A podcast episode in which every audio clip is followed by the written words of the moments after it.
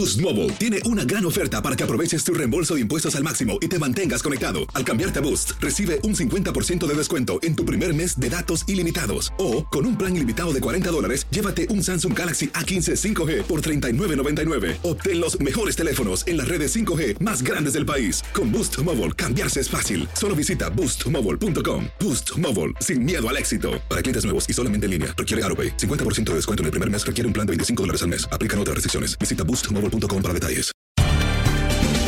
Bienvenidos al podcast de Buenos Días América, la revista radial más completa para los hispanos. Política, salud, economía, tendencia y deporte son algunos de nuestros temas. Bienvenidos.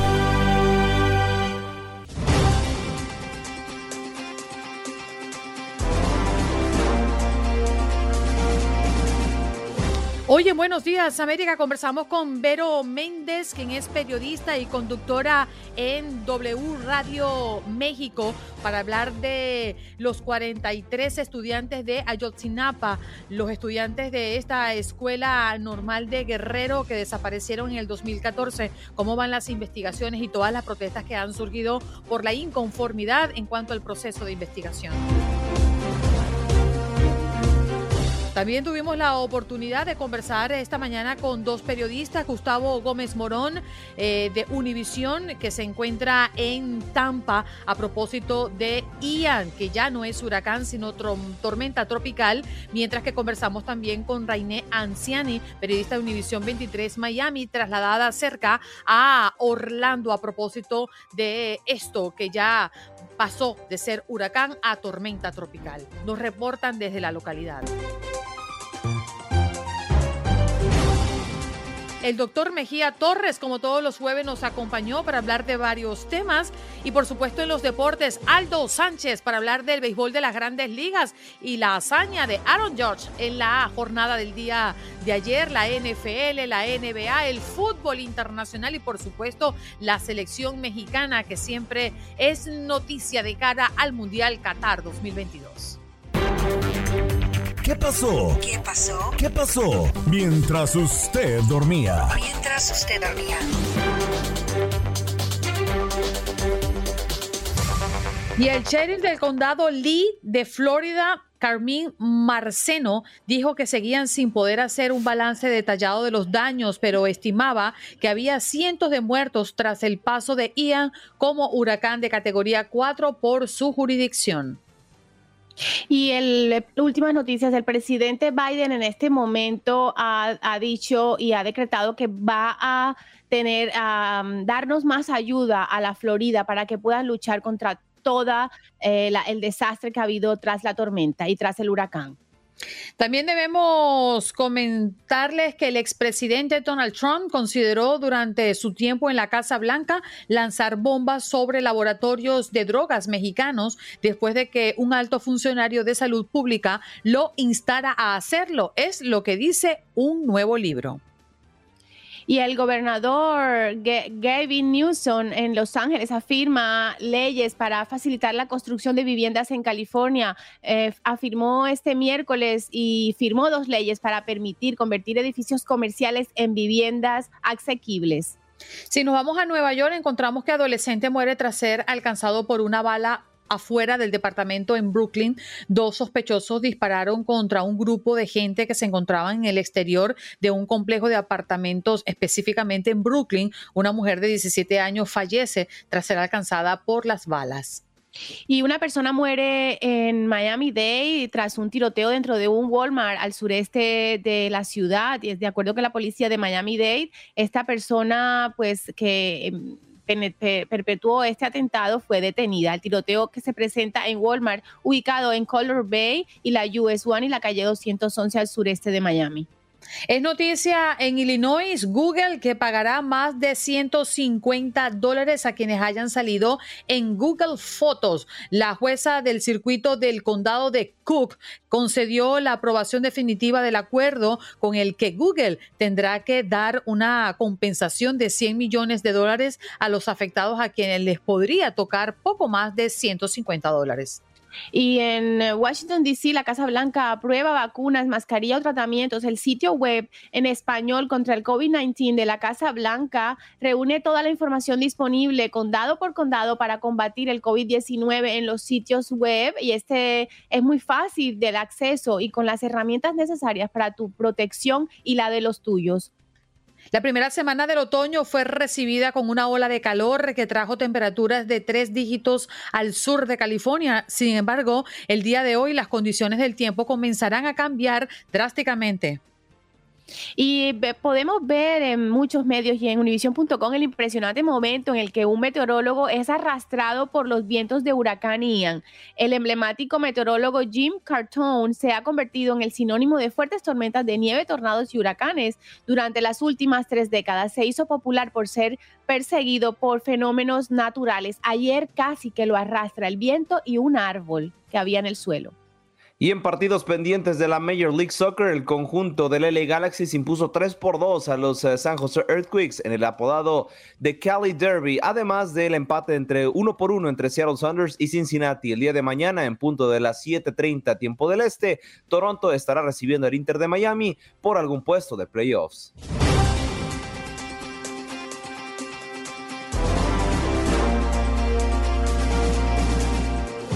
Nos vamos de inmediato con nuestra próxima invitada. Ella ya está con nosotros, Vero Méndez, reportera, cronista y conductora en W Radio México. Ha seguido el caso de Ayotzinapa desde el 26 de septiembre del 2014 y justamente de ese tema vamos a conversar. Vero, gracias por estar con nosotros esta mañana.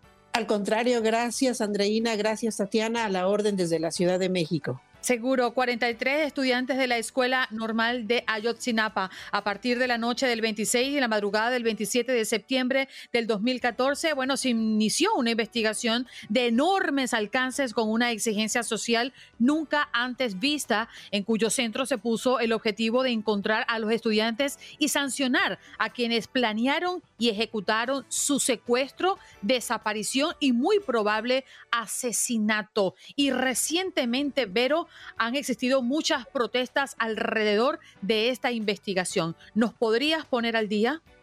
Claro que sí, con mucho gusto. Se cumplen ocho años, este lunes se cumplieron ocho años de la masacre y de la desaparición de los 43 normalistas de la Escuela Isidro Burgos en Ayotzinapa, en Iguala Guerrero uno de los municipios más pobres, más lastimados por la pobreza en el estado de Guerrero. Se cumplieron ocho años y la exigencia sigue siendo ¿dónde están? ¿Dónde están los 43 estudiantes de la normal Isidro Burgos de Ayotzinapa? Justicia es lo que piden los padres, justicia es lo que piden las víctimas. Y sí, desde hace dos semanas inició una serie de movilizaciones por parte de los normalistas, de los estudiantes de la Isidro Burgos de Ayotzinapa y también pues de los padres, de las víctimas, de los familiares que siguen exigiendo justicia. Y es que a ocho años, a ocho años de que desaparecieron los estudiantes, de Ayotzinapa, eh, el caso se ha enredado, el caso ha entrado en un estado en el que más allá de esclarecer qué sucedió esa terrible noche de Iguala de 26 de septiembre del 2014, cada vez hay más preguntas, cada vez hay más dudas. Han habido muchas manifestaciones en dependencias, hasta en la Embajada de México en Israel Hubo una manifestación muy grande la semana pasada. ¿Por qué? Bueno, porque uno de los presuntos involucrados en el caso Ayotzinapa se encuentra eh, refugiado en Israel y han pedido a las autoridades de ese país la extradición de este hombre llamado Tomás Cerón, que era el titular de la Agencia Criminal de Investigaciones en aquella época, hace ocho años. Y bueno, eh, se encuentra preso el fiscal, el exfiscal general de la República, Jesús Murillo Caram, está preso. Lo detuvieron hace más de un mes eh, y, se le vincula por los delitos de desaparición forzada eh, en el caso Ayotzinapa. Pero ayer, justo Ayer una juez le concedió un amparo y podría salir en libertad. ¿Qué ha pasado en estos ocho años? ¿Qué sucedió? ¿Qué ha ocurrido eh, respecto a las investigaciones que ha realizado el gobierno? El gobierno de Enrique Peña Nieto, el antecesor de Andrés Manuel López Obrador, eh, presentó lo que llamaron su verdad histórica. Los jóvenes habrían sido eh, detenidos, habrían sido torturados por el crimen organizado, por los ardillos, un grupo criminal, y por los rojos, otro grupo criminal de la zona. Esa es, la versión del gobierno de Enrique Peña Nieto. Habían sido detenidos por ellos, los habrían quemado y sus restos los habían echado a un río denominado el río San Juan en, en Cocula, muy cerca de Iguala. Esa fue la verdad histórica que presentó Jesús Murillo Caram, quien hoy está preso. El gobierno del presidente eh, actual, Andrés Manuel López Obrador, tomó el caso diciendo que esa verdad histórica de su antecesor no era real. Esa verdad histórica no era la verdad que, que se les había dicho y que se les había dado a los padres y familiares de los jóvenes desaparecidos. Toma su propia investigación, designa al subsecretario de Derechos Humanos Alejandro Encinas como el responsable de esclarecer el caso. ¿Y qué ha pasado? Este caso ha dado un giro en las últimas horas, en las últimas semanas, porque el gobierno de Andrés Manuel López Obrador dice, bueno, sí mataron a los jóvenes, sí están muertos los jóvenes, pero aparece que el ejército, algunos elementos del ejército del batallón 27 ubicado en Iguala Guerrero, podrían haber estado involucrados también. Y eh, ayer, ah, no, antier, hace dos días, renuncia el fiscal del caso, renuncia el fiscal que llevaba el caso, ¿por qué? Por diferencias con el gobierno federal. El fiscal que llevaba el caso decía, sí hay que girar las órdenes de aprehensión contra los militares involucrados. Sí hay, que, sí hay responsabilidad del ejército, pero el gobierno del presidente López Obrador, que ahorita libra otra batalla para usar al ejército en las calles en materia de seguridad pública, dijo no, al, ejército no me, lo, no me lo toques, al ejército no me lo contamines con este caso. Si hay militares y soldados involucrados, pues se va a proceder, pero al ejército como institución, como dependencia, como la Secretaría que vela por la seguridad nacional no me la involucren en este caso. Por eso renunció el fiscal que llevaba el caso y ahora la verdad que ha presentado el gobierno de Andrés Manuel López Obrador hasta este momento es que, bueno, sí, los jóvenes fueron desaparecidos esa noche por eh, eh, grupos del crimen organizado que se los repartieron. Yo creo que la pregunta recurrente es, ¿por qué los desaparecieron? ¿Y cómo es posible que no existan rastros de estos 43 estudiantes después de tanto tiempo. Si todo, prácticamente las autoridades de todo el país están eh, volcadas, Enfocadas, claro. supuestamente buscar la verdad. O sea, hay dos preguntas latentes y obligatorias. El por qué los desaparecieron y por qué no hay rastros. Exacto, es eso, es eso lo que dicen los padres de familia. ¿Por qué no nos por qué no sabemos dónde quedaron?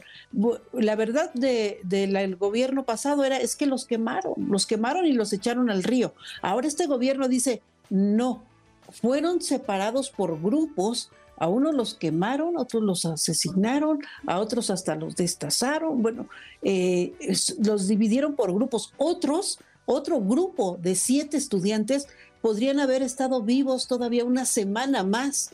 Eh, escondidos en un poblado cercano a Iguala. Eh, entonces, esta verdad histórica del, presente gobierno, pues está más enredada que nada. E, esa es la realidad. Tú te acercas con los padres de familia. Yo he seguido muy de cerca a los padres de familia desde que fue eh, la masacre, nos trasladamos a Iguala, pasamos mucho tiempo eh, eh, muy cerca de los padres de familia, de las víctimas, conocemos el lugar, yo conozco Iguala, Ayotzinapa, Cocula, Rancho Viejo, todas esas zonas cercanas a donde fue la masacre, estuvimos muy cerca de las familias y las familias siguen preguntando, sí, pero ¿dónde están? Verá, eh, perdona que te interrumpa, en, la, última, en la última marcha eh, que con un zócalo blindado eh, por las fuerzas de seguridad, los ánimos totalmente galdeados, las familias eh, decían eh, y gritaban justicia, ¿no? Em, comenzaron uno a uno hasta contar los 43 em, estudiantes desaparecidos, pero además han considerado que este gobierno ha hecho algunos mecanismos y han puesto en marcha alguna administración, pero no han avanzado nada y, pues exigen, exigen justicia. Tú que has estado con las familias que has seguido varios casos, ¿qué nos puedes eh, adelantar de, cómo, de cómo está viviendo la familia o qué es lo que ya ellos necesitan que, se, les, que se les diga? Queda un minutico, Vero.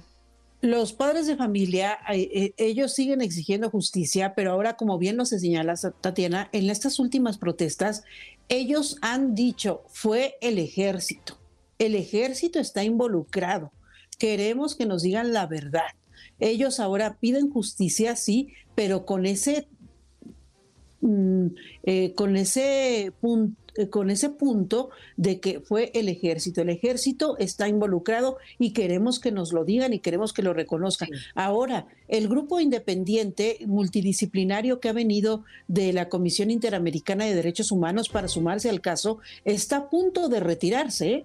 Esa es una primicia, es una primicia que les estoy dando. En las próximas horas podría retirarse precisamente porque no han encontrado en el gobierno de México la disponibilidad para entrarle de lleno a las investigaciones. Y es una lástima, la verdad, por, por las familias que están esperando una respuesta para poder tranquilizar su, su alma y su ansiedad, ¿no? A propósito de no saber nada. Y una de las preguntas que te hacía, Vero, es ¿por qué se supone que lo hicieron? ¿Hay alguna hipótesis?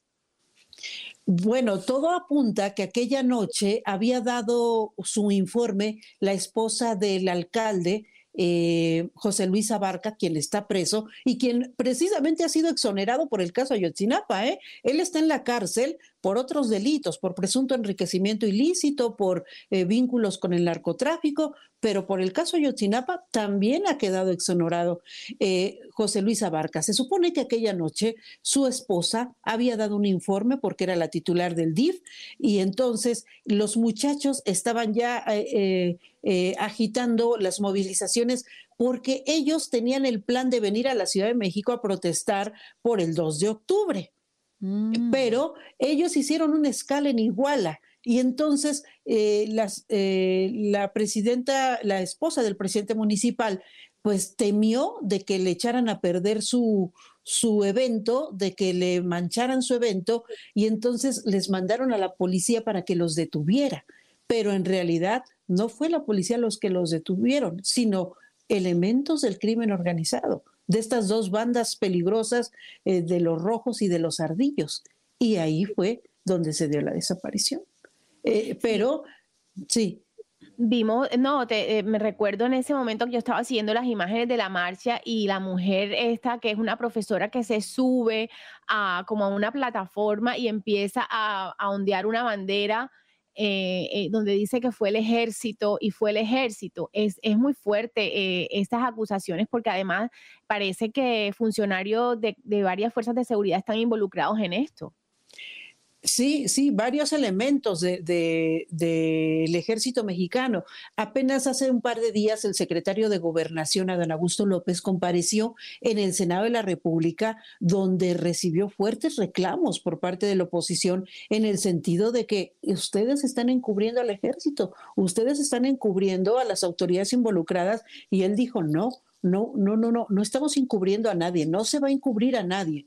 Lo que pasa es que no queremos que se manche al ejército como una institución. Los soldados responsables van a ser castigados, pero no podemos permitir que se diga que fue un acto eh, concertado por el ejército mexicano. Sí hay soldados involucrados, están siendo investigados, procesados, pero no todo el ejército. Ese es el alegato del gobierno mexicano, que no quiere que se mencione al ejército como institución, sino a los soldados involucrados que están siendo procesados sobre el caso. Pero todos sabemos que, que estas personas no actúan solas y que es imposible que después de ocho años no se tenga con claridad una investigación que lleve a señalar puntualmente a los culpables cuando pues hay tantas críticas y tantas irregularidades en el proceso. E, es muy triste, es muy lamentable. Pero se nos fue el tiempo, pero te doy las gracias por conectar con nosotros esta mañana. Es un placer tenerte y lamentamos mucho que sea en medio de casos como este tan tristes y tan dantescos. Les mando un fuerte abrazo y estamos a la orden desde la Ciudad de México, con mucho gusto siempre. Gracias, Vero. Un abrazo para ti.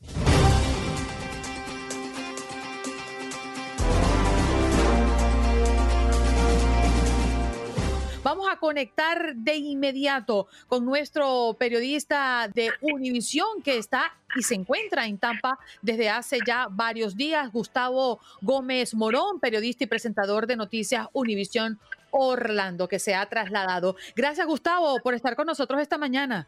Hola, Andreina, un placer eh, comunicarme con ustedes. Gracias por tenerme.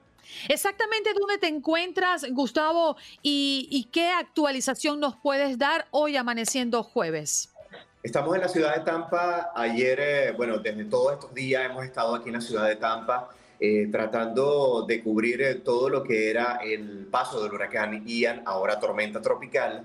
Eh, recordemos que fueron muchos los modelos que se trazaron una vez que se formó el huracán Ian y uno de los puntos eh, o uno de los modelos lo colocaban a futuro pasando en una parte entre Sarasota y la bahía de Tampa. Por eso fue que inmediatamente nosotros nos trasladamos para darle cobertura en caso de que eh, Ian eh, tocar a tierra en la ciudad de Tampa. Afortunadamente, como ya todos sabemos, no fue en la bahía de Tampa, fue un poco más al sur, hacia la zona de Fort Myers, pero igualmente trajo mucha inestabilidad. Eh, ráfagas de viento, bueno, pasó muy cerca de la ciudad de Tampa, categoría número 3, y por supuesto que la afectación que provocó también fue importante aquí en eh, la ciudad de Tampa.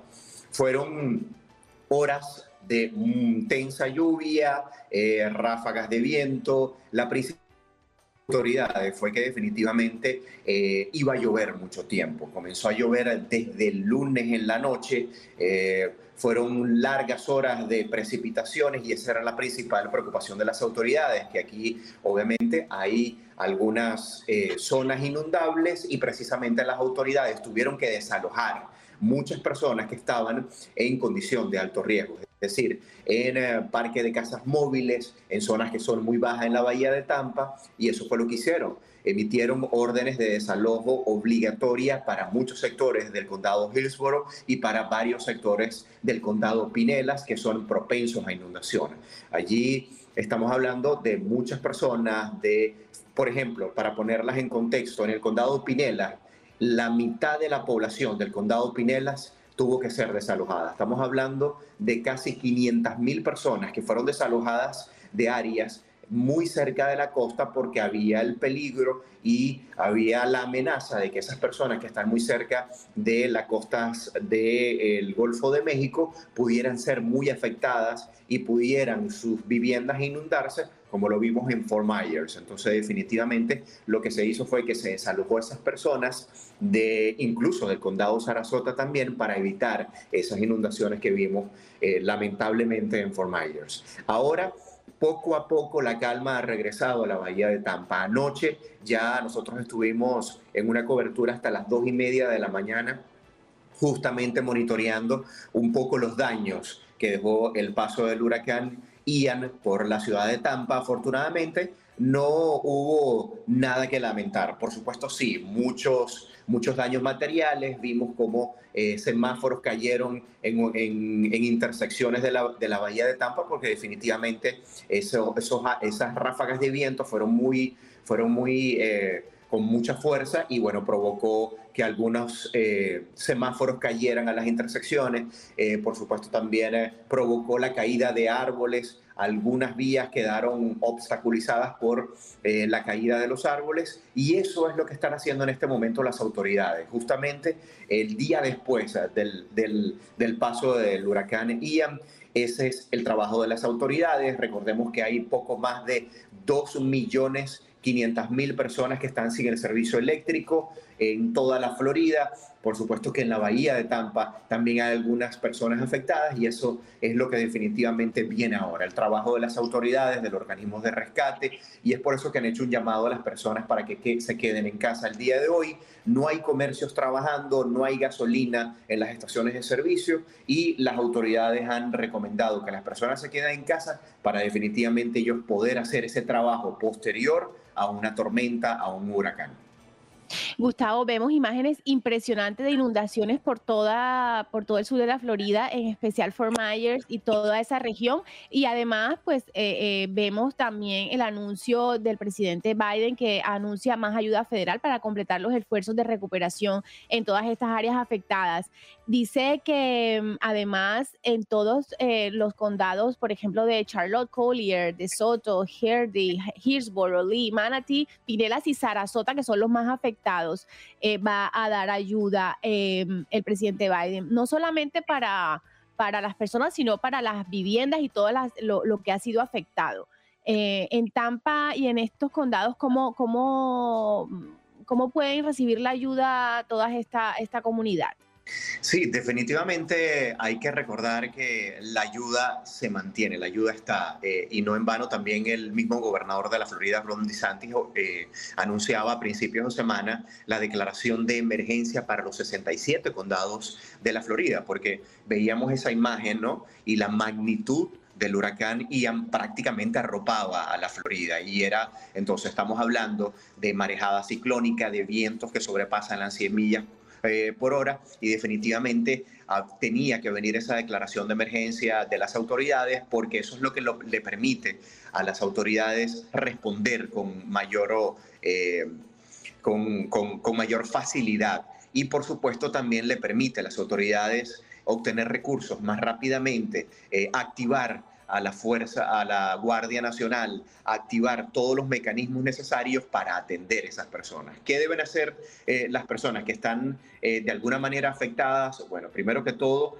eh, comenzar a comunicarse con sus gobiernos locales, ¿no? Hay que tomar fotografía de las afectaciones, hay que informar en qué área se encuentra. Recordemos que si las personas están en una zona que se le pidió que desalojara, va a tardar un poco más la ayuda. ¿Por qué? Porque se supone que los organismos de rescate en este momento están atendiendo a las personas que tienen emergencias, emergencias un poco más graves. Y usted debe ser paciente, debe comunicarse con las autoridades locales de su condado y poco a poco los organismos de rescate van a ir respondiendo, pero hay que recordar que apenas eh, el huracán Ian eh, abandonó esta área, hace eh, algunas horas, en horas de la noche de este miércoles. Así que hay que ser previsivo y hay que comunicarse con su gobierno local y poco a poco definitivamente la ayuda llegará porque, claro, hay que tomar en cuenta que la mayor afectación la recibieron los residentes de Fort Myers y todos los recursos y todos los esfuerzos están orientados para ayudarlos a ellos,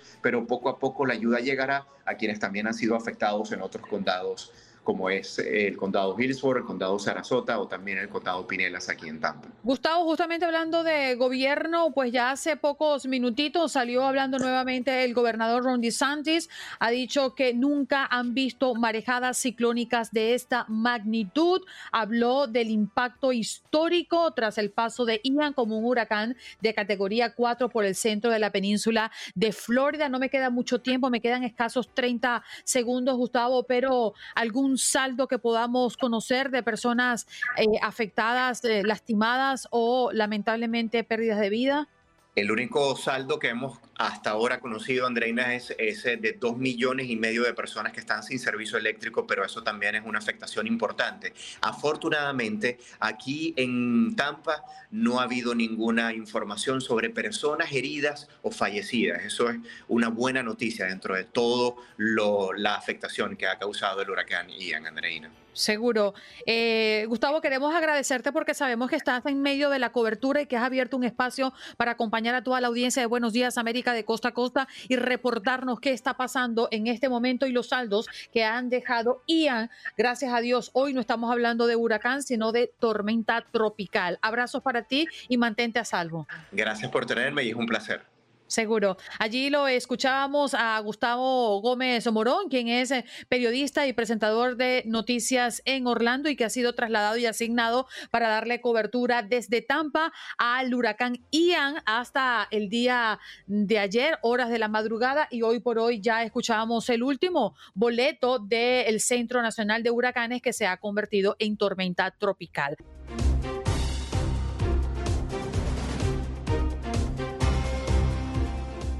Nos vamos a Orlando. Allí se encuentra Rainé Anciani, periodista de Univisión 23 Miami, que se ha trasladado a Orlando para dar cobertura a mm, Ian. Rainé, gracias por estos minutos que nos ofreces. Buenos días para ti.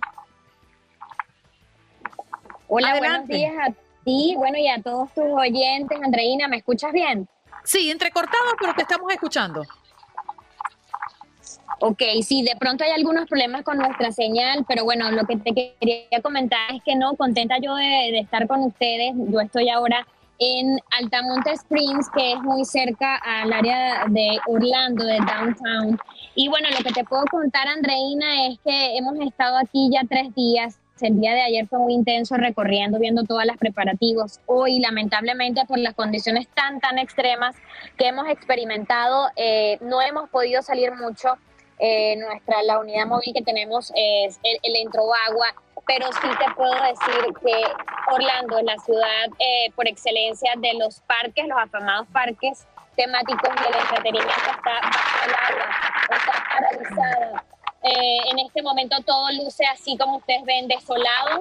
La orden de las autoridades en los principales condados de Orlando, Osceola, Orange, Seminole, todos estos condados tienen alertas de inundaciones repentinas.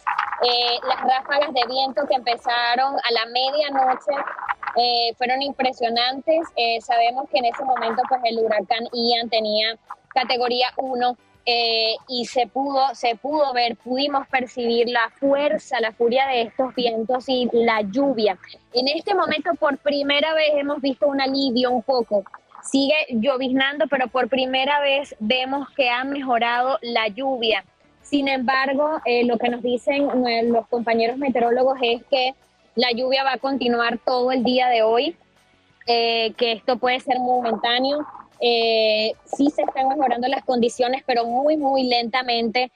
aunque Ian es tormenta tropical, todavía es muy, muy peligrosa porque los vientos eh, pueden resultar muy peligrosos para cualquier persona que esté manejando, para cualquier persona que esté afuera. Eh, ahora, los récords que tenemos y los reportes de las inundaciones en casi todo Orlando y todas sus áreas son bien preocupantes. El área de Kissimmee, Andreina, un área que eh, sirve mucho por excelencia como estadía muchas personas que vienen de todas partes del mundo para, para ir a los parques temáticos y mucha gente siempre se hospeda en esa área, en esa ciudad está completamente bajo el agua. La zona comercial, vecindarios enteros tienen eh, ríos prácticamente en las calles, ¿no? Y es una cantidad de agua récord histórica que ha caído eh, entre ayer y hoy aquí en esta zona de Florida Central, que además recordemos que aquí no tenemos ni siquiera el mar cerca, pero ha sido tal el nivel del agua que eh, pues bastantes son las inundaciones. También en el área de Sanford, muchísimos daños a negocios. Hay unas imágenes en redes sociales que muestran un restaurante que prácticamente destruido, como entró el agua y con las inundaciones. Eh, todas las autopistas severamente inundadas y dañadas. Em, las autoridades han dicho que no están aptas para circular. De hecho, eh, la madrugada de, en la madrugada y en la noche de ayer, eh, muchas de los condados emitieron toques de queda para evitar eh, de manera forzosa que la gente saliera eh, porque sabían que venían estos efectos durante la madrugada y la noche. Eh, lo que sí te puedo contar es que la ciudad ha estado paralizada desde ayer. Claro. pues todo está cerrado, los parques, el aeropuerto y se respira eso, un ambiente bastante solitario esperando que esto mejore. Claro. Reiney, te agradecemos estos minutos que nos concedes porque sabemos que estás entre coberturas con Despierta América y con nuestro network. Así que te abrazamos y mantente a salvo, querida compañera. Gracias, siempre a la orden para ustedes. Seguro. Reiné Anciani, periodista de Univisión 23 Miami, que se ha trasladado a una zona muy cercana a Orlando, como ya nos los acaba de comentar. Este segmento es presentado por Pfizer. Bueno, y como todos los jueves recibimos al doctor Mejía Torres y lo hacemos con alegría. ¡Vámonos! A mí me gustan mayores, que llaman Eso te abre la puerta. Doctor, muy buenos días. ¿Usted abre la puerta? Me encanta, sí, pero claro que abro la puerta. ¿Por qué la pregunta, Andrés? No sé, yo pregunto nada más. Ay, ah, ya sé. ¿Quién puede Está bien. Tú sabes, espérate, Becky tiene un tema que está acabando. Ah, ¿cómo se llama? Hace ya tiempo que no sé de ti. Estaba con alguien, pero ya estoy free. Esa muchacha tiene una gracia especial para cantar. Ah, y usted tiene una gracia para hacerlo poesía. Eso.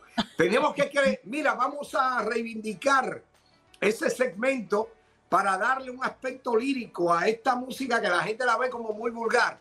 Sí. Eh, Tatiana, muy feliz eh, de ver el restablecimiento de tu condición física y reintegrada a tus trabajos.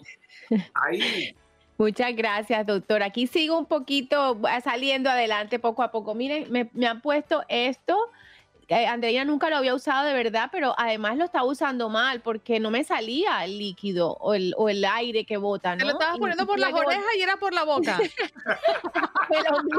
Andreina, terrible. Es que lo estaba usando así, pero al final es así. Ah. No, no, es que esta periodista de medicina no sabe nada, doctor. Exacto, exactamente. Eh, Andreina, como doctora en medicina, es una excelente periodista. Es correcto. Doctor, ¿qué nos trae hoy? ¿Con qué nos va a sorprender? Eh, sí, ustedes han tratado un cóctel de temas, todo de suma actualidad y muy interesante. Desde el aspecto deportivo, la parte social, y la parte también meteorológica. y estoy muy contento además porque veo que eh, ustedes no han sido afectados por el paso del huracán Ian. Y eso es muy importante porque tenía una dimensión, eh, una eh, categoría 4 y es verdaderamente catastrófica. Yo llegué a trabajar en mi país en la Comisión Nacional de Emergencia y conozco muy bien las consecuencias de este tipo de fenómeno meteorológico catastrófico como son los huracanes en todas sus categorías. Eh, desde la depresión tropical, tormenta tropical, huracán, que de hecho todos son ciclones, que la gente dice, no, porque una cosa es el ciclón, una cosa es el huracán. No, no, no. Todos esos fenómenos de viento se llaman ciclones, todos. Esos ciclones se dividen en tres categorías depresión tropical, tormenta tropical y de acuerdo a la velocidad del viento puede alcanzar la categoría de huracán. Los huracanes a su vez se dividen desde la categoría 1 que es el más débil hasta la 5 que es la más poderosa. Pero todos son ciclones porque le llaman ciclo por la forma en que giran los vientos en contra de las manecillas del reloj. Pero bueno, yo lo dejo esto a los especialistas de ustedes. Quiero saludar a Aldo y a, y a don Jorge. Andreina, tiene que destacarme los 700 cuadrangulares de Albert Pujol que le llaman el unicornio. Tenemos una semana hablando de eso, doctor. No, pero es cada día, ahí, ahí, ahí, ahí, varias veces. ok, está bien, lo haremos. Bien. Eh, quería tocar un poquito, una pincelada sobre los 43 muchachos desaparecido de Ayotzinapa. La periodista que estaba conversando dio en la diana. Precisamente, ¿sabes por qué? No hay un crimen perfecto. Un crimen sin huella ya es una huella en, el crimen. Técnicamente se dice que la falta de huella es la principal huella, porque cuando un crimen no deja huella, todo indica que lo hicieron profesionales no fueron wiri wiri que actuaron ahí, porque supieron eliminar todo rastro y ya eso te da idea de por dónde anda. Y la periodista habló del ejército. Indiscutiblemente ahí actuaron militares y cuerpos de inteligencia de México y tal vez combinado con gente de otros países. Voy al huracán ahora. Las consecuencias nefastas del paso de un huracán cuando el huracán pasa, eh, deja consecuencias, no solo de carácter sanitario, de carácter económico, ah, sino también de carácter emocional. Pero una parte que casi nadie toma en cuenta, yo creo que el Incardet tocó el tema de la salud post-huracán. Correcto. Muy importante, les voy a explicar por qué, pero en un lenguaje digerible, en un lenguaje cristiano sin mucho tecnicismo. La mayoría de sabandijas, eh, parásitos, eh, roedores, viven debajo de la tierra. Cuando llega un huracán, inunda las cuevas de, los escondrijos de esos roedores.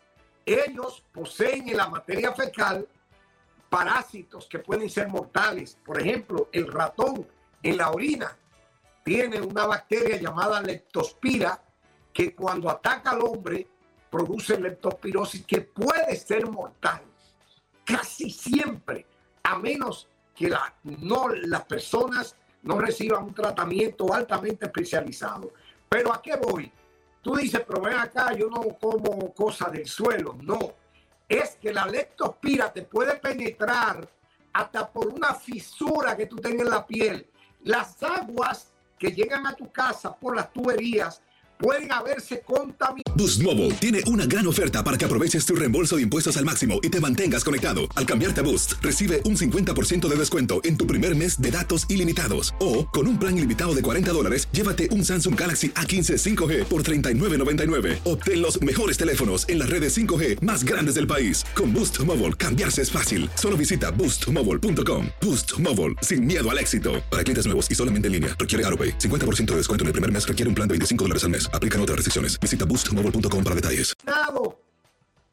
En los ríos, porque las aguas eh, del huracán que trae el huracán van arrastrándose y van a terminar a los desagües de los ríos, lagos y todo eso, de donde se abastecen normalmente las fuentes que llegan a nuestras casas. Entonces, la leptospirosis te puede entrar, a veces uno rasurándose, se produce pequeñas fisuras en la piel y por ahí te puede entrar una leptospira. A veces tú estás en el jardín arreglando una flor y yo veo que hay rosales que tienen como espinas. Entonces, tú te has dado una pulsadura de esta con una planta y por ahí te puede entrar una, un microorganismo como la leptospira. Pero algo más, todos los parásitos, absolutamente todos, todos, tienen una fase eh, me refiero a parásitos gastrointestinales como ameba, acarilumbricoides, tricocéfalo, oxiuros. Todos esos parásitos tienen una fase que es en la tierra. Todos, todos tienen una... El quiste está en la tierra, ahí, ahí es que ellos incuban. Entonces, por eso el peligro de ingerir legumbres sin haberla lavado de manera adecuada, porque las legumbres son plantitas, las hortalizas, muy bajitas que están al ras de la tierra. Cuando llueve se salpican.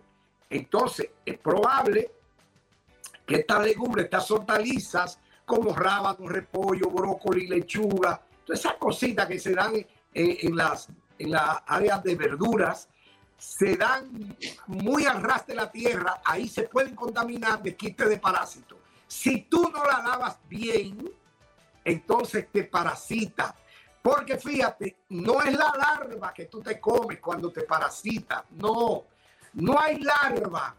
La única bacteria que puede vivir en el estómago es el Helicobacter pylori que da úlcera. La única. Ese ácido no lo resiste ni el diablo, el del estómago. Entonces, si tú te ingieres una larva de un tricocéfalo, se murió. Si ingieres una larva de una lombriz, se murió. Si era una larva de ameba, se murió. No es la larva. Es cuando tú ingieres el quiste que está protegido. Entonces, de ahí del estómago pasa al intestino y ahí eclosiona y ahí que te parasita. Por eso ustedes ven que la mayoría de, medicamentos antiparasitarios te lo dan en dos etapas. Tres días para dos días y vuelve a los tres días. Como quien dice, si tiene parásito ahí, pero todavía no ha llegado al intestino, entonces tú le das dos días de descanso y le metes el otro bombardeo antiparasitario tres días después. A mí todo lo que usted ha dicho, doctor, me queda muy claro. Yo solo tengo una gran duda. ¿Y es cómo hacen ustedes para aprenderse todos esos nombres? Los doctores me refiero.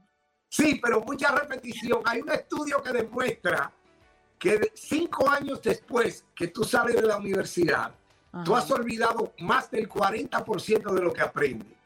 Eh, es, la mayoría de estos nombres es tanta la repetición día tras día, día tras día, que se te graba así como tú le dices a un cristiano, pero ¿y cómo tú te sabes la, el Ave María?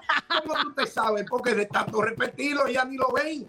Los idiotas salvan. Bueno, doctor, ¿y cómo es que se llama este libro que utilizaban ustedes los médicos así? Era una Biblia yo me imagino que ahora está online, pero que donde veían los medicamentos y los nombres genéricos y todo eso, ¿cómo se llamaba? Hay varios, si tú quieres te lo puedo buscar todavía, porque no lo tiene. Me dan 30 segundos para buscarlo menos. No, no, no, no. Después búsquelo, doctor. Eh, pero para que la gente lo vea. Porque claro, vaya, vaya. 30 ah, segundos tenemos. Sí. El doctor es que le dije eso, pero recordé que todos esos nombres, Andreina, los médicos son, tienen una memoria pero increíble, como los abogados. Te lo voy a mostrar. Dios mío, pero eso parece la Biblia. ¡Oh! No, ¿quién se lee? Se llama Medicina Interna de Harrison. Ese es un tomo, son varios. Oh. Entonces te voy a enseñar otro. Mira, este, ve que gordo es también. Oh. Este es el, manual diagnóstico. Diagnóstico clínico y tratamiento. Estos libros, yo, yo veo a la gente que lee un artículo en internet y quiere discutir con una Dice, no, mi amor, te voy a sacar el libro gordo. El libro gordo te lo voy a sacar. Sí, exactamente. Doctor, un placer tenerlo esta mañana. Por allí preguntan cómo lo consiguen en las redes sociales. Ah, muy bien. Pueden buscarme en www.levitausa.com o me pueden buscar en TikTok. ¿Tú sabes cómo? ¿Cómo? Homo erectus. Oh, no se diga más, doctor. Buenos días y muchas gracias. Hasta luego. Usted tiene mucho corazón, por eso escuche lo que le dice. Si tiene palpitaciones, dolor de pecho o falta de aliento, podría tener una condición médica. Llame a un doctor. Aprenda más en notimetowait.com. Un mensaje de Bristol Myers Squibb y Pfizer.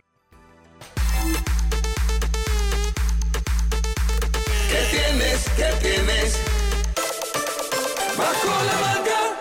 ¿Qué tienes debajo de la manga, Tatiana? Bueno, a esto agárrense de lo que van a escuchar. Científicos calcularon cuántas hormigas hay en la Tierra.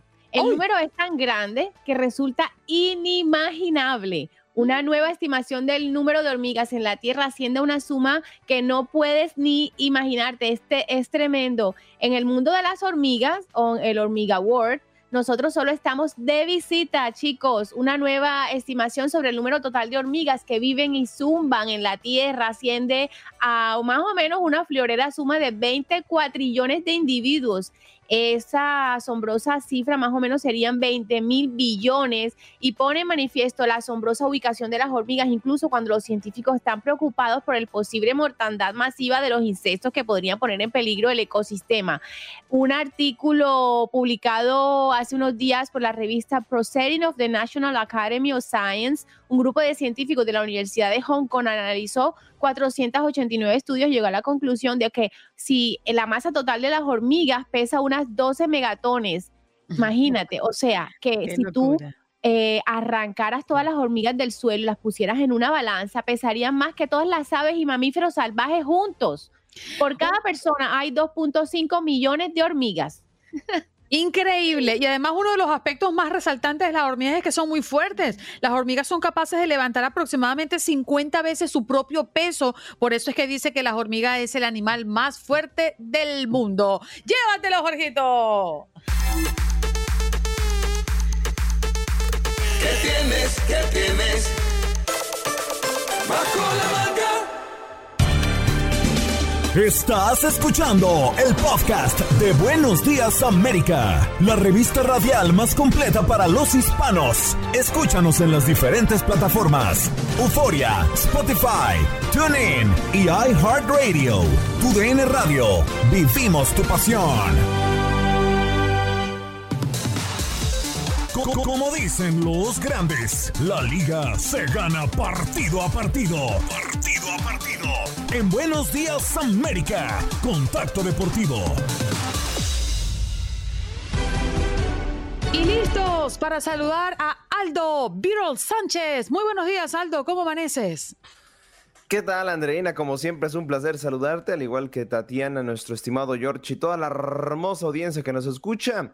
Ya juevesito, ya un día prácticamente del viernes, para bueno, ya saben qué va a suceder el viernes y si no saben, pues bueno, se los voy a dejar en duda. y ya más adelante lo comentaremos. Pero por el momento, vamos a hablar de lo que pasa con la pelota caliente, con lo que viene siendo la Major League Baseball. Y es que vámonos rapidísimo con la noticia, vamos a dejar la noticia más mediática al final. Primero, Miguel Cabrera se reencuentra prácticamente con el home run. Eh, es apenas el quinto de su campaña y él eh, conectó prácticamente dos. Ya tenía pues varios juegos que no conectaba como tal e incluso también me atrevo a decir que su rendimiento general había disminuido, ¿no? Ya, eh, como comentábamos, conectó de nueva cuenta contra los Reales de Kansas City y pues prácticamente aumenta un poco más su promedio de bateo que pues por esta pequeña racha que no tuvo eh, anotaciones pues se vio un poco afectada, ¿no? fue buen desempeño hablando de Miguel Cabrera que ayuda también para la victoria de los Detroit Tigers. Eh, también otro partido destacado fue el de José Altuve, ¿no? Quien eh, encabeza prácticamente también eh, las cosas en el equipo de Arizona. Incluso también llega a hablar en conferencia de prensa donde se siente más confiado y obviamente motivado. Así se utiliza las palabras José Altuve respecto a su buen rendimiento. Y en, otros, en otras noticias, de la Major League Baseball, pues bueno, ¿qué está pasando? ¿Qué está pasando? ¿Y qué es lo que, pues como tal, nos sacude de nuestros asientos? Y es que, felicidades, así es, Aaron Judge ha llegado a los 61 cuadrangulares, así es, una eh, actuación extraordinaria del jugador de los New York Yankees. Se ha convertido en el jugador con más home runs en toda la historia de la MLB en un solo año, ¿eh? en un solo año, para que no se me alarmen por ahí. En un solo año ha sido el jugador con mayores home runs conectados. Y es que, mira, la verdad era para, para festejar, para ahora sí que armar argüende. En el vestidor se le ve tranquilo al jugador, pero algo sí hizo. La pelota con la que anotó su home run número 61 en un solo año fue y se la regaló a la responsable de que esto haya pasado, a su santa madre. Así es, va, le regala pelota, se abrazan, eh, la, la, mamá estaba muerta de la emoción, eh, mientras que, bueno, Aaron Judge un poco más sereno, ¿no? Y también, evidentemente, los New York Yankees se llevan la victoria, un equipo que ya por lo menos aseguró postemporada. Y pues eh, ya, ya cumplió los 61 jorrones, entonces tendrá una, renovación de contrato en esos eh, cuatro años que va a renovar, ganando 300 millones de dólares. Así es, porque si no anotaba los 61 home runs, iba a ganar 275.15 y su extensión iba a ser solamente de dos años. Ahora es de cuatro y con 300 millones de dólares. Así que excelente y muchas felicidades para la participación de Aaron Judge en la pelota caliente. Muchas felicidades y bueno, evidentemente la mamá lo está disfrutando de lo mejor. Y también hablando de los New York Yankees, eh, hay que también felicitarlos a ellos porque se llevó el título de, la división del Este. Era más que justo, eh, la verdad eh, era un equipo que mm, tuvo un grandísimo arranque, llegó el juego de las estrellas, como que ahí se poncharon, llegaron en muy mala racha, incluso le llegaron a ligar prácticamente 10 juegos seguidos con derrota, hasta 12, y bueno, alcanza a tener ese gran control de, la de inicios de temporada para como tal tener este reconocimiento y lo ha conseguido, fue frente a los Azulejos de Toronto, y ahora también el equipo de Nueva York tiene doble cosa para festejar, el campeonato como tal de su división y el haber también que uno de sus mejores jugadores y el mejor jugador, ya con esto para mí se convirtió en el mejor jugador, ¿eh? Aaron Judge ganará el MVP de este torneo, teniendo al jugador con mayor número de home runs y al jugador con más constante en cuestión de números.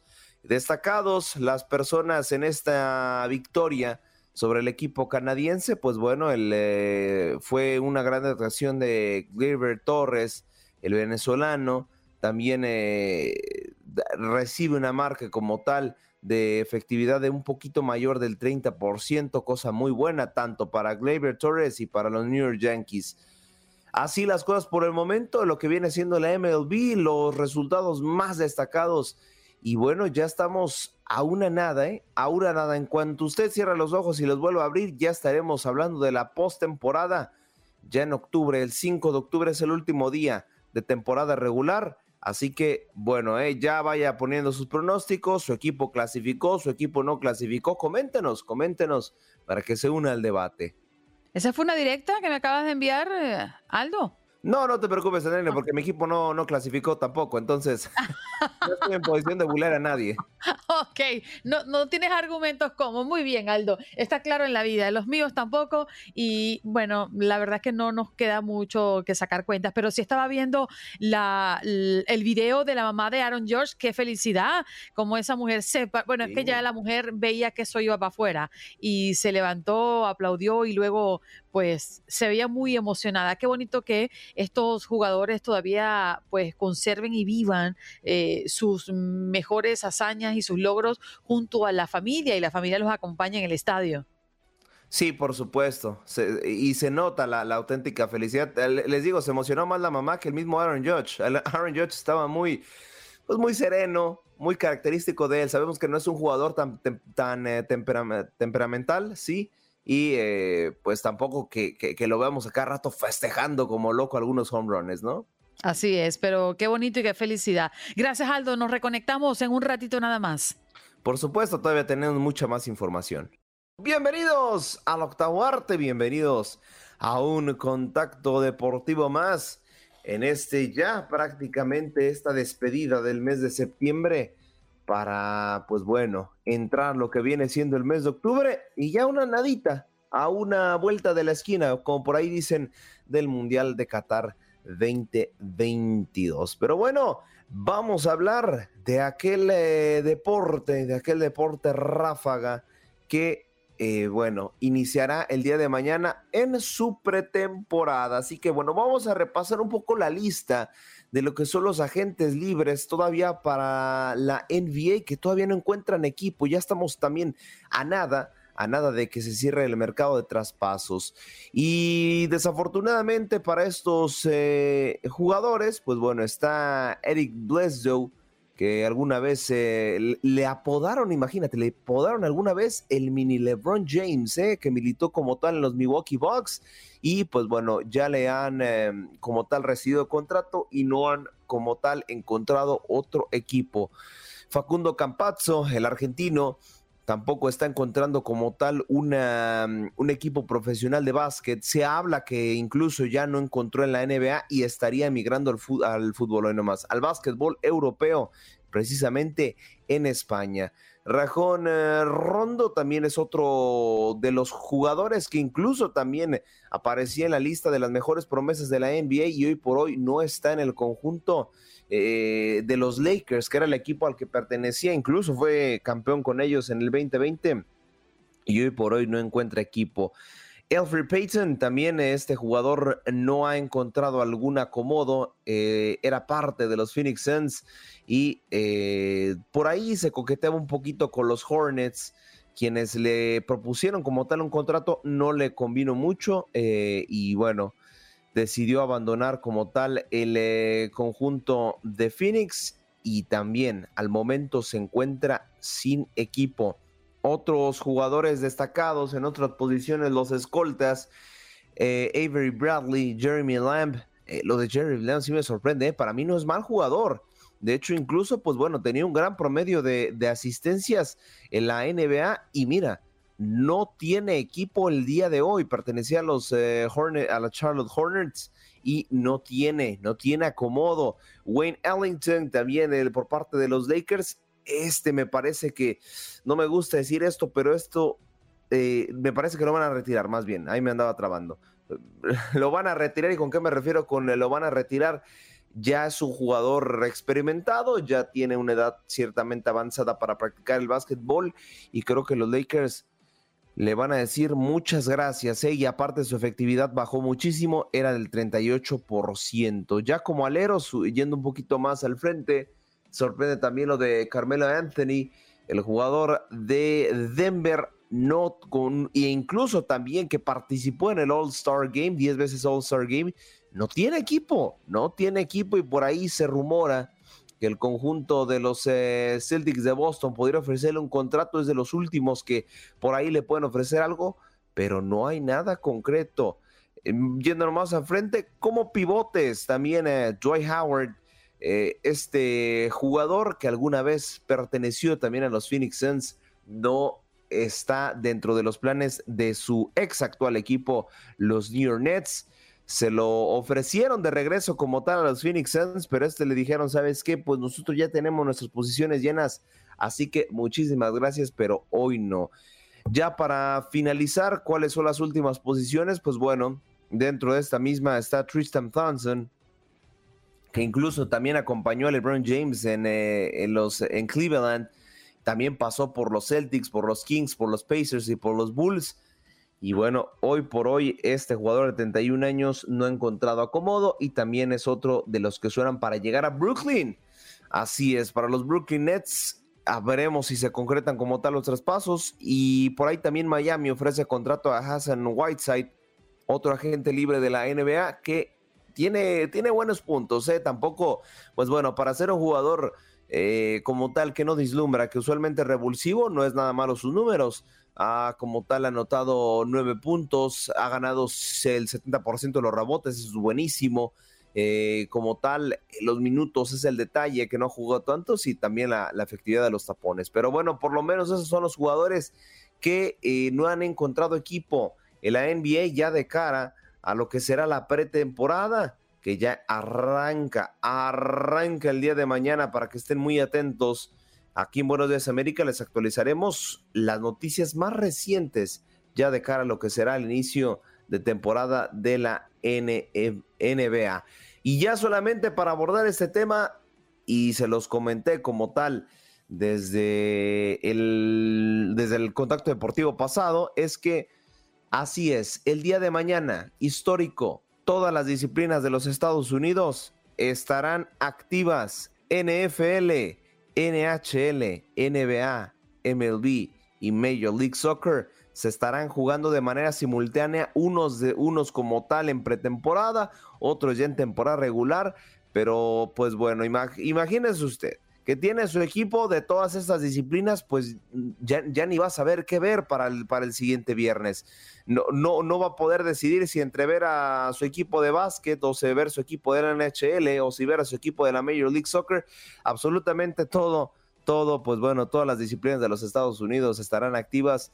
Así que bueno, ciudades como Los Ángeles y Nueva York se las van a ver duras porque tienen dos equipos de cada, de cada liga. Así que bueno, así está por el momento las noticias en eh, cuestión deportivas, ya listos y preparados para mañana, el arranque de la NBA. Yo les recomiendo que no vayan a ir a ver nada, sino simplemente usted espera que nosotros se los contemos, Aldo. Ah, claro, por supuesto.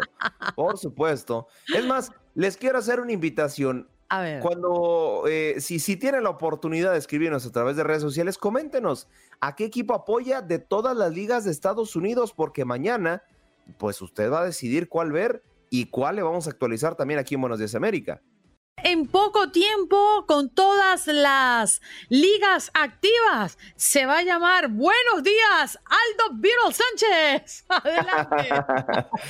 no, preferiría ponerle Buenos días Deportes. no, eso es muy tradicional, hay que ponerle sazón a la cosa.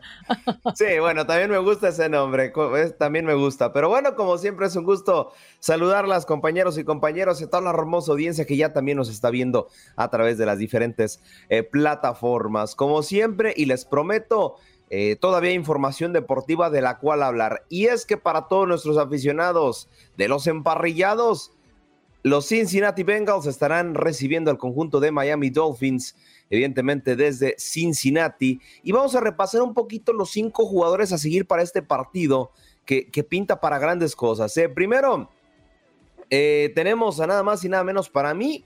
Sí, ya sé que llevamos apenas tres fechas, pero es por el momento el mejor eh, jugador que tiene el conjunto de los Delfines. Estamos hablando de Tua Tagovailoa, Tagovailoa, perdón, es que la pronunciación de este jugador siempre me trae malos recuerdos. que como ¿Por tal. tenías una novia que se llamaba Bailoa? No, no, no, es que se me hace difícil de pronunciar. Tagovailoa, sí. Sí, sí, sí. Pero bueno, este jugador de, de, los Dolphins ya lleva prácticamente recorrida 925 yardas y acumula también ocho pases a touchdown. Así que bueno, este jugador como tal eh, podría ser determinante, pero hay malas noticias. Hay malas noticias porque la semana se le vio algo tocado de la espalda y prácticamente hasta hoy, unas cuantas horas antes, van a saber si jugará dicho jugador, válgame la redundancia, o Teddy Brightwater termina por eh, ocupar su lugar. Del otro lado también está Joe Burrow, que eh, es otro jugador referente como tal del equipo y podría ser importante para, la siguiente, eh, para el siguiente compromiso. También Tyreek Hill, que incluso él cuenta con una revancha personal, así es como lo comentó él, frente a los Bengals. Y de hecho, él me gustaría citarlo, ¿no? Dice, no puedo esperar para enfrentar a Ellie Apple. Soy tu dueño, niño. Chita está aquí, dejando pues entre oreja a oreja, ¿no? También metiendo en una pequeña rivalidad de cara al eh, siguiente partido.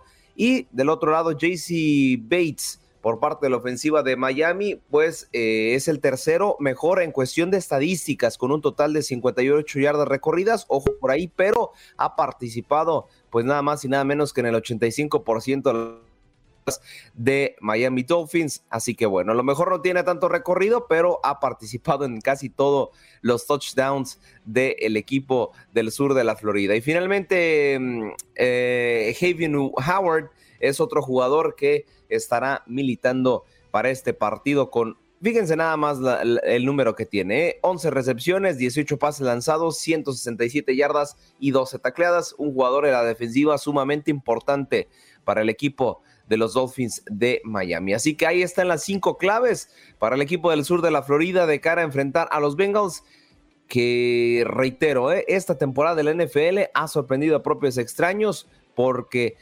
equipos que probablemente no dislumbran tanto como tal en plantel, eh, pues podrían estar siendo determinantes para lo que viene siendo la próxima temporada. En la conferencia americana del Este lideran los Dolphins y en la conferencia también americana del Norte los Bengals están como últimos. Todo parecería indicar que los del sur de la Florida se, se tendrían que llevar el partido sin ningún tipo de problemas y con esto los Dolphins estarían ligando, ojo, eh, cuatro victorias al hilo en caso de que se concrete hoy en el Thursday Night Football. Solamente repasar rapidísimo lo que veremos la actividad del domingo, igual eh, lo repasaremos lo que será el día de mañana, pero pues los partidos que más dislumbran para este fin de semana, Buccaneers Chiefs. Para empezar, los Buccaneers contra los Chiefs eh, es un partido que corre riesgo, eh, no está 100% definido y en caso de que la NFL tome acciones, se estaría mudando a Minnesota. Así que ahí podría ser la nueva sede de este partido.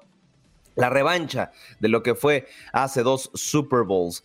Eagles contra Jaguars de Jacksonville. Este partido pinta demasiado bueno porque los dos equipos vienen de ser los caballos negros las primeras tres jornadas y buscarán seguir siéndolo para las siguientes fechas y pues por ahí se podrían robar puntos. Del otro lado, los Green Bay Packers estarán de, midiendo fuerzas frente a los New England Patriots y los Steelers también harán lo propio frente a los New York Jets. Para finalizar, también los Ravens estarán recibiendo los Bills. También los Ravens que han tenido un inicio de temporada muy, pero muy bueno. Y el equipo también de Buffalo está haciendo lo propio también como una de las mejores ofensivas del torneo. Y también se viene un Monday Night Football, en su momento lo comentaremos. Grandísimo, 49ers contra LA Rams en el, eh, la ciudad de San Francisco se jugará este partido donde pinta ser de varias revoluciones el vigente campeón contra el máximo campeón de California de Super Bowls. Así que bueno, mucho a la expectativa de lo que será esta semana 4 de la NFL. Y bueno, ya mucho, mucho esperando que nuestros equipos le vaya bien. Mira, aquí vamos a regañar a unos cuantos, empezando por José Nava Aldo, porque dice que Aaron empató con su home run número 61. Pero José, tú no escuchaste el programa desde temprano. Aldo le dedicó 50 minutos a Aaron Jones esta mañana. Hasta les di su sueldo de cuánto iba a ganar si lograba esta marca. Sí, señor, eso lo comentamos tempranito en nuestro segmento de Contacto Deportivo, hablando de los resultados del béisbol de las grandes ligas y por supuesto esto, nota, nota notoria, valga la redundancia. Ya para repasar un poco lo que fue la Major League Soccer. Así es, se jugaron algunos partidos pendientes. En su momento se jugó el LA Galaxy frente a San José Earthquake. Este ya tiene ratito, sin embargo, les reitero el marcador. El conjunto de la Galaxia se impuso 3 por 2 con un doblete de Chicharito Hernández, que festejó por ahí mandando en indirecta, ¿eh? porque jugó al mismo tiempo que la selección mexicana y por ahí le dijo: Saludos, Tata Martino, te hace falta gol. Aquí está tu servidor. Pero bueno, ya sabemos, evidentemente, la realidad de Chicharito Hernández y desafortunadamente se nos perderá el próximo Mundial de Qatar a menos que se lesionen todos los delanteros de la selección mexicana. Después, el día de ayer, eh, perdón, perdón. Que eso no va a pasar. Sí, que eso no va a pasar, así que bueno, eh, vamos a extrañar a Chicharito para la próxima justa del mundo, pero eh, el día de ayer Seattle Saunders empató uno por uno frente a Cincinnati en un duelo meramente para las clasificaciones en cuestión de la conferencia tanto del este como del oeste. Eh, Seattle empató y con esto, pues bueno, se va a pelear eh, los playoffs junto a Real Salt Lake, Vancouver Whitecaps y el mismo Seattle Saunders. Son los tres clubes que todavía tienen posibilidades matemáticas de meterse y, y, sacar algunos de los que están en la sexta y séptima posición respectivamente. Continuando más con los vuelos pendientes, el Inter de Miami, que me ha tocado varios juegos cubrirlos de este conjunto de las Garzas. Estará visitando Toronto el día de mañana. Su servidor ahí estará en la transmisión, al igual que con nuestro compañero Jorge Rubio. Ahí estaremos los dos para llevarles las emociones del Toronto contra el Inter de Miami. El Inter depende de sí mismo para clasificar a los playoffs. Si gana, si gana frente al Toronto, aprovechando su mal momento, pues ya prácticamente estaría amarrando a reserva de lo que hagan también los otros clubes su pase a los playoffs. Así que bueno, está buena la agenda para la MLS este fin de semana. Simplemente recordarles que habla doble cartelera, ¿eh? Primero New England contra Atlanta y después Colorado contra FC Dallas. Ahí estará su servidor también junto con el Zuli Ledesma para ese partido. Así que bueno, la Major League Soccer se vive en TUDN Radio también, la casa, la casa del fútbol de los Estados Unidos y Canadá se vive con nosotros. Muchas gracias, Aldo. Y ahora nos vamos a recibirlo a él, que está en Houston. Ya ustedes saben de quién estamos hablando. El mejor apodado como el triple chulo. ¡Qué bárbaro! ¡Qué guapo estoy! ¡Qué bárbaro! ¡Qué chulo amanecí! ¡Qué chulo amanecí! ¡Qué bárbaro! ¡Qué, qué chulo estoy. amaneció! Pero no lo podemos ver a César Brosel. Good morning in the morning. César, ¿ya estás por aquí o estás oculto o estás misterioso? Cuéntame de ti. Háblame de ti. Cuéntame de tu vida. Lo agarraron en el baño, yo creo. Yo bueno, creo. y Andreina, y tú no sabes que yo a él cuando tú no estabas y te fuiste de vacación, ah, no, estabas mentira, en Nueva York trabajando, le dije el papi chulo. Porque se me olvidó, como le decíamos, y así se quedó. Para mí, entre nosotros dos aquí, él es el papi chulo. Bueno, ah, bueno, entonces los dejamos solos entre los dos. No, no, no, hasta aquí, aquí, todos son un grupo. No, disculpe, estaba este, de esas que, que, de repente tocan la puerta y dices, ¿qué está pasando? ¿A esta quién está llegando? Y no eran este, unas, unas entregas de no sé qué. En fin, eh, ya estamos listos. Eh, me da gusto que por lo menos estén trabajando y que estén sanos y salvo todos los compañeros ahí en, en Florida. Yo sé que hay mucha gente que está batallando. Aquí en Houston conocemos muy bien lo que es eh, lidiar con huracanes, así que por eso este, o sea, les deseamos todo lo mejor y muy buena suerte en esta situación de, eh, huracán allá en, en, Miami y bueno, en Florida en general. Eh, precisamente aquí en Houston ahorita están pasando eh, una, se lo van a mandar a, a, Joe Biden ya para que trate de firmar este, una acta donde le otorgarían como 31 billones de dólares para construir varios diques y este y como con puertas alrededor de la, de la bahía de Galveston, precisamente para, para evitar que la zona de Galveston se inunde cuando lleguen huracanes. Obviamente hay muchísima gente en contra de esta situación porque dicen, bueno, eh, se va a perder la vista, va a afectar el ecosistema. Eh, estamos hablando como quiera de un proceso de, no sé, unos 12 años en lo que se puede construir esto, porque todavía falta que lo apruebe primero el Congreso, después dan los fondos cinco años más para que los ingenieros diseñen correctamente estas compuertas que unirían la bahía de Galveston con el Golfo de México para después taparlo. Pero como te digo, eh, también el impacto eh, del ecosistema es una, situación que está preocupando a, varias personas, así que eh, del, dicho del dicho al hecho hay mucho trecho y no sabemos si realmente lo van a pasar este, esta acta, pero no sé, quedas como que con la duda si, bueno, por una parte sí vas a salvar las casas, pero por otra parte vas a dañar la vista de un, lugar turístico, panorámico y más allá de eso, el ecosistema que es también tan importante para, para todo el mundo, ¿no? Definitivamente, y gracias a ellos estamos aquí y tenemos lo que tenemos alrededor de la naturaleza. Gracias, César, un abrazo para ti. Gracias, cuídense mucho, un abrazo a todos. Seguro. A todos, como siempre. César Procel, el mejor conocido como Triple Chulo en los bajos y altos fondos. Gracias por acompañarnos en nuestro podcast. Buenos días América. Y recuerda que también puedes seguirnos en nuestras redes sociales. Buenos días AM en Facebook y en Instagram. Arroba Buenos días América. AM. Nos escuchamos en la próxima. Boost Mobile tiene una gran oferta para que aproveches tu reembolso de impuestos al máximo y te mantengas conectado. Al cambiarte a Boost, recibe un 50% de descuento en tu primer mes de datos ilimitados. O, con un plan ilimitado de 40 dólares, llévate un Samsung Galaxy A15 5G por $39.99. Obtén los mejores teléfonos en las redes 5G más grandes del país. Con Boost Mobile, cambiarse es fácil. Solo visita boostmobile.com. Boost Mobile, sin miedo al éxito. Para clientes nuevos y solamente en línea, requiere AroPay. 50% de descuento en el primer mes requiere un plan de 25 dólares al mes. Aplican otras restricciones. Visita Boost Mobile.com para detalles.